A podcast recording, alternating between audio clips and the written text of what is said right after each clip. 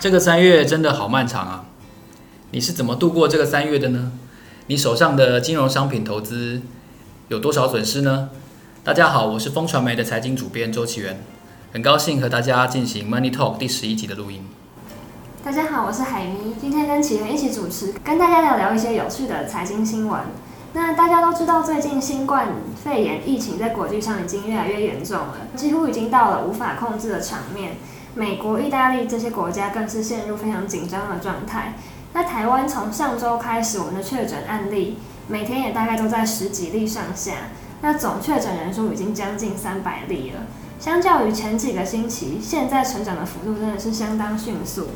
那也因为这样，很多企业为了防疫，纷纷采取这个远端工作的方式，让员工可以在家上班，减少传染病毒的风险。那像我们公司来说，它现在已经全面禁止工读生进公司了。对，所以，我们今天录音的地点是特别早在外面的会议室。对，未来有没有可能是全面的公司同仁都采取远端工作的方式？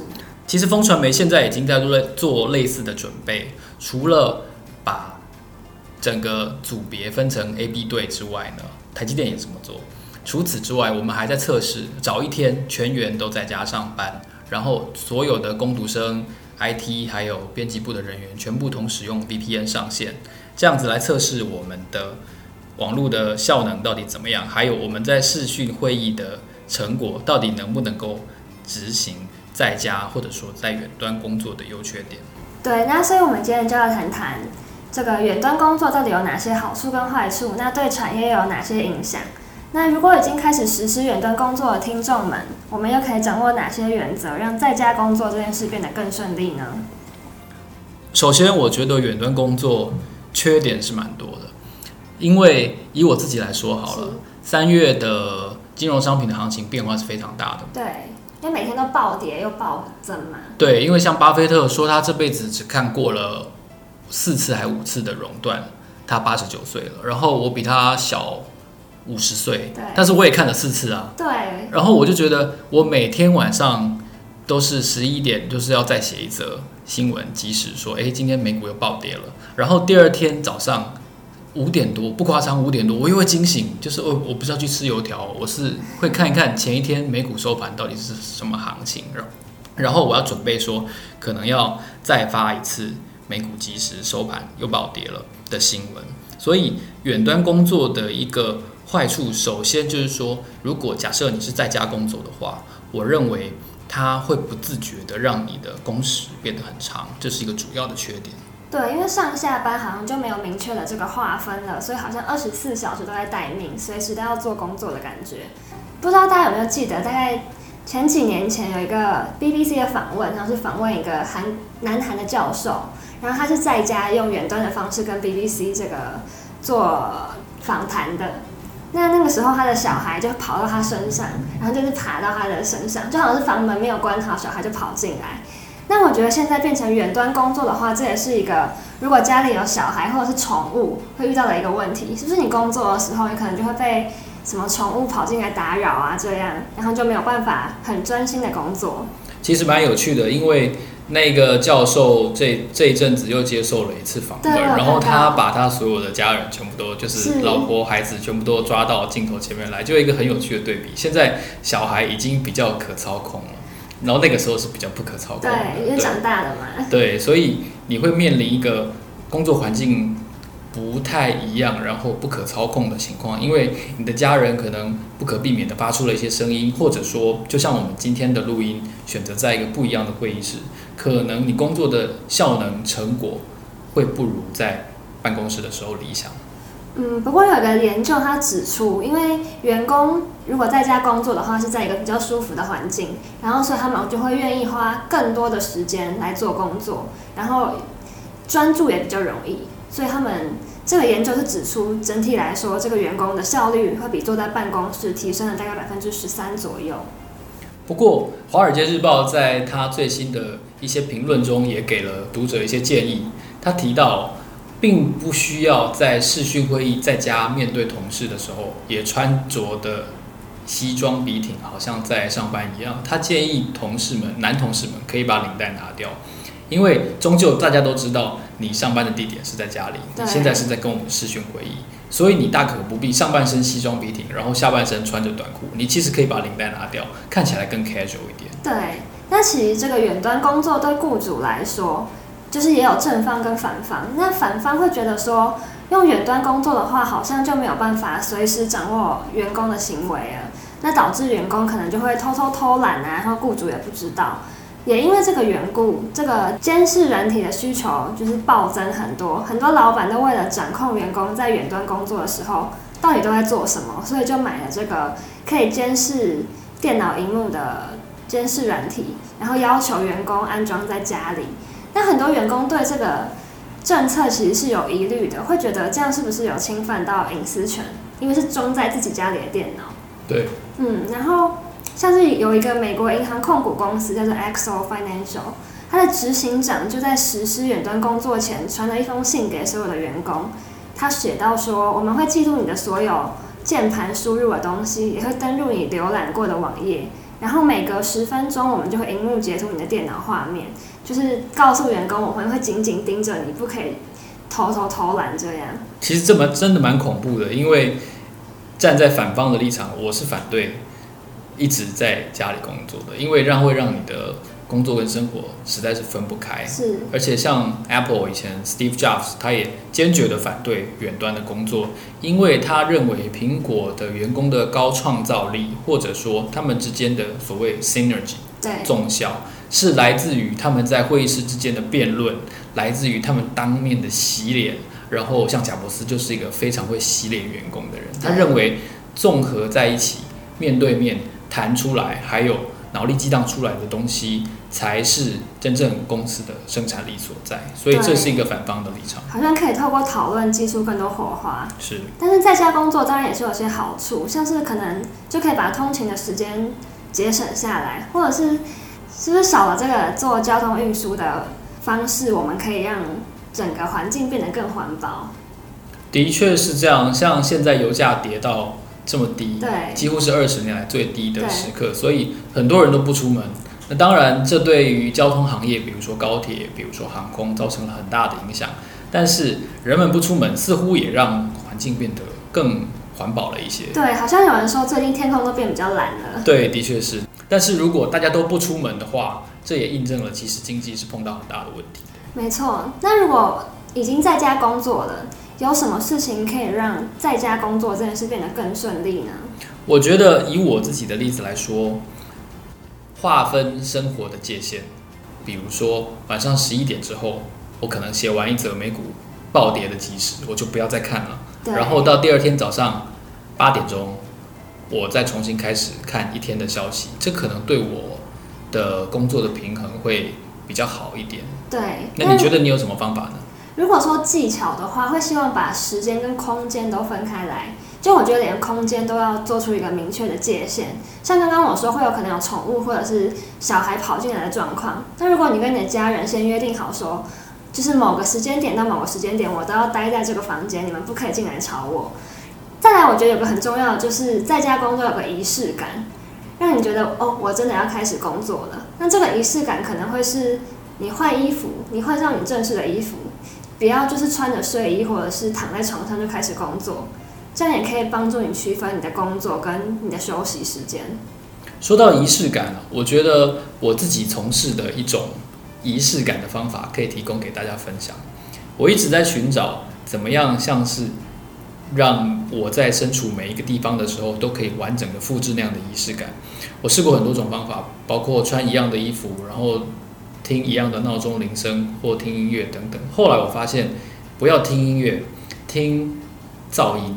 那个噪音叫做白噪音，在 YouTube 上面你可以搜寻到很多，它的英文叫 White Noise，可能是下雨的声音，可能是飞机机舱的那种嗡嗡的照明声。然后它是连续十个小时不间断的。然后旁人可能会觉得你神经病啊，你干嘛听完全十个小时一模一样的下雨？可是对我来说，那个仪式感就是它让你提醒到。诶，你现在就是一个工作的时间，所以你可以在完全重复的、没有任何人声或是乐器声的白噪音中，然后进入一个工作的情境。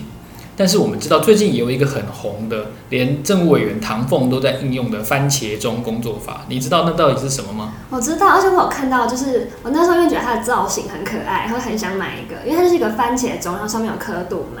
那番茄钟的使用方法就是，它会帮你设定在二十五分钟跟五分钟，所以他说你每隔二十五分钟你就一定要休息五分钟，然后这样我巡回四个轮回之后，你要休息一个长的时间，可能是十五到三十分钟。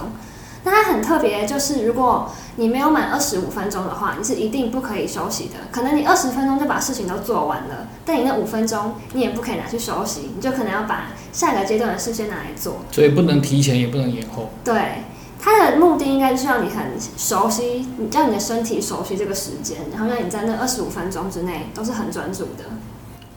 我们下班经济学的频道有特别转载了一篇关于番茄钟工作法的书斋。欢迎大家踊跃的去了解一下，到底番茄钟工作法是什么？虽然我也很好奇，为什么是二十五分钟？为什么它不能三十五分钟或二十分钟休息呢？但是我想，它这套法则既然这么有名，然后连这个智商高达一百五六十以上的唐凤都在应用这套方法的话，它应该有某些值得学习的地方，大家可以多多的去练习。欢迎听众朋友试过，可以跟我们分享。对，我想听听大家对于番茄钟工作法的想法。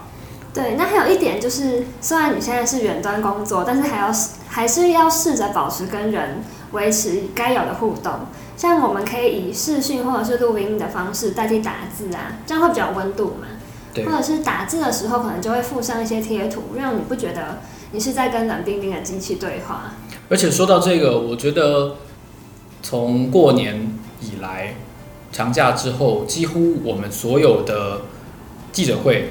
全部都取消了，然后都没有人人际上的互动。是我们跟我们以前可能固定一个月、两个月会见面一次的朋友们、同业们，都很少见到面了。对于记者来说，这是一个很罕见的局面。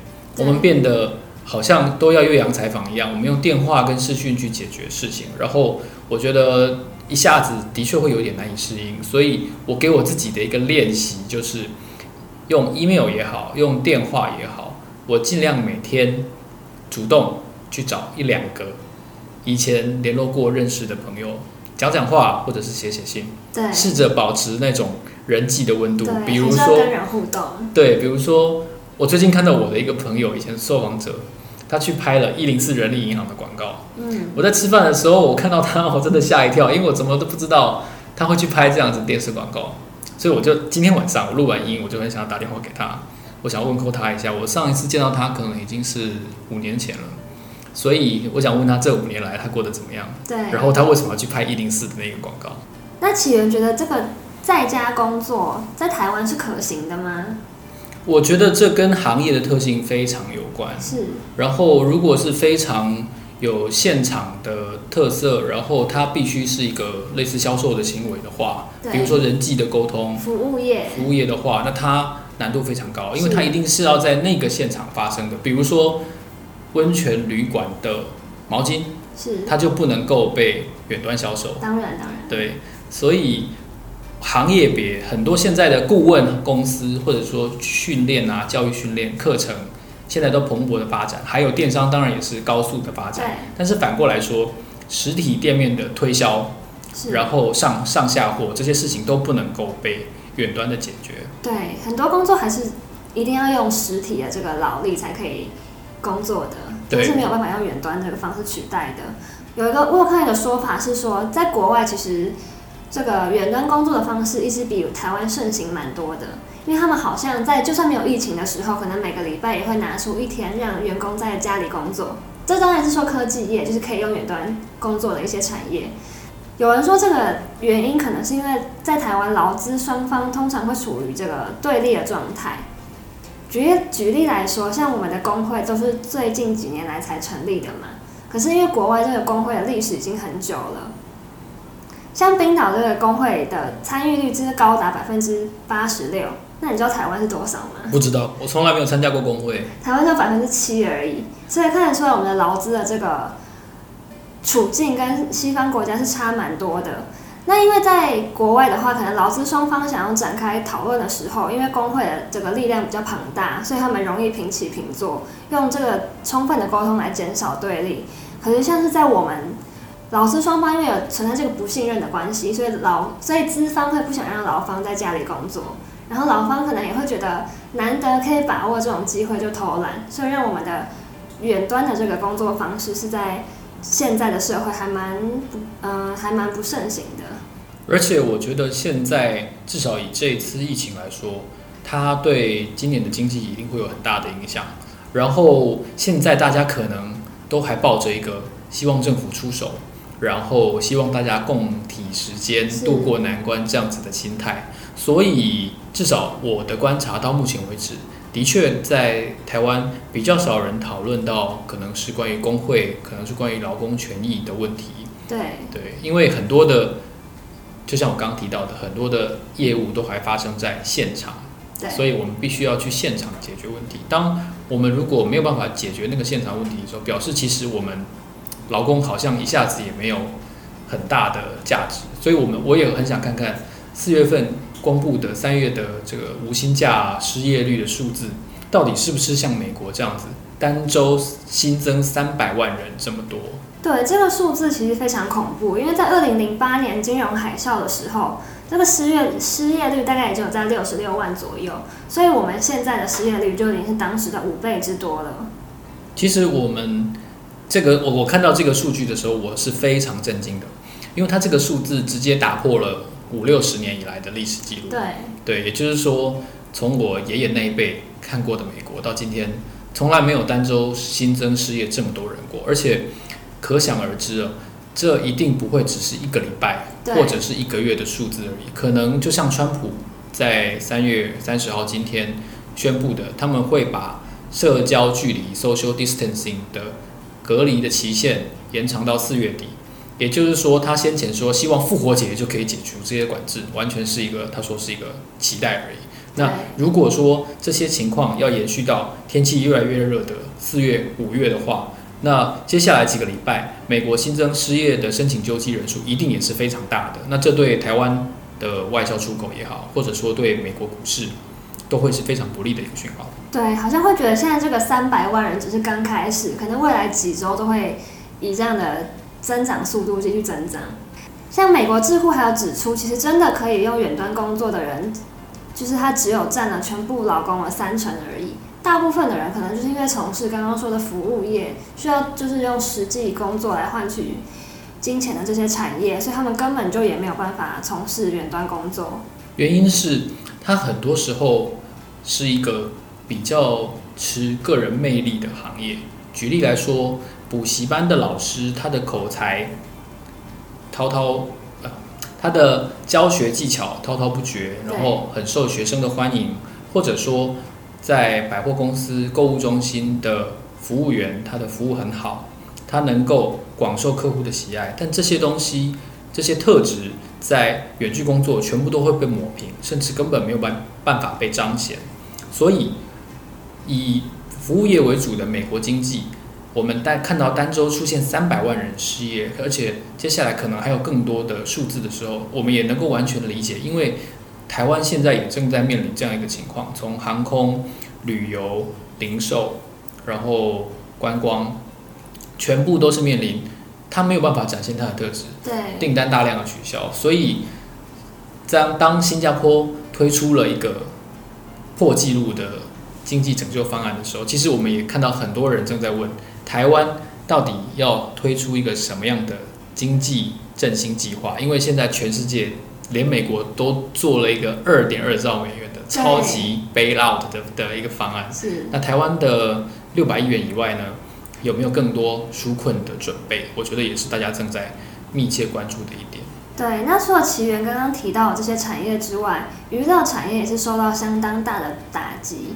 那像美国，因为很多州都下令，就是要电影院、剧场、夜店这些娱乐场所全面歇业。我们大家都知道，这个百老汇更是大受打击。因为百老汇它原本是全年无休，可是因为它是现在因为疫情的考量，它从十二号开始就全面歇业了。那百老汇原本一年的票房是高达十八亿美元，那现在这样子被迫熄灯，一定是损失惨重嘛。那一戏之间就是完全没有戏可以演的这些演员更是焦虑。那这些演员也就是有在想办法啦，他们就是发挥创意，然后自行开始远端工作。他们会在那个网络上就是发起号召，希望大家可以透过网络播出的方式继续演出。那这个百老汇的网站，它也就是放上就是演演员自己在家里演戏的这个画面，然后让没有办法前来看戏的观众看。这个一定要把宠物跟小孩隔绝才行。但我觉得入境也是一种乐趣啦。对，现在在这个非常时期，我觉得大家要用一种。更包容也好，或者说更幽默的心情，因为如果总是很苦闷的去看待你现在身处的环境的话，那你真的会觉得日子很难过。所以总是要想一点办法，就好像今天我们的录音是在一个全新的环境尝试。我觉得在疫情的当下呢，大家一定要想办法去做一些不一样，或者说你想做了很久但是都没有去做的事情。对。那像这个不只是百老汇，其实台湾的剧场也就是遭受到很严重的威胁。很多剧场人他最近就我看我的脸书上常就是看到说，他们就说剧场就准备了这么久，他们的准备时间可能是一两年，可是现在因为一个疫情，尤其是之前那个国家戏剧院，对，有一个音乐家感染，对，然后这之后就是因为这件事之后，我们的这个剧场的演出是全面取消的嘛。那对大家对演员来说，其实是很。严重的一件事情，因为他们完全没有收入了，可能原本已经准备了一两年的事情，现在一遇到这件事，这个演出就是遥遥无期。对，然后就归零了。对，它不是票房不好，它是完全没有卖。对，所以就没有票房可言。对，因为以前他们就说，像是台风，可能停个一两天，对他们就已经是很严重的影响了。可是现在这个影响是不知道要维持多久，他也不知道什么时候可以再开始，那他们的生活怎么办？他们也有提到，他们觉得这个译文纾困方案是几乎没有用的。我觉得在疫情的当下，我们每一次的见面也好，每一次的录音跟朋友在网络上相见，我觉得都是一个很有趣的体验。所以也非常欢迎大家把你听过节目的心得感想，或者是你希望建议我们的事项留言给我们，让我们可以做得更好。今天非常谢谢大家参与我们的 Money Talk，我是风传媒的财经主编周启源，我是海咪，我们下次见，拜拜。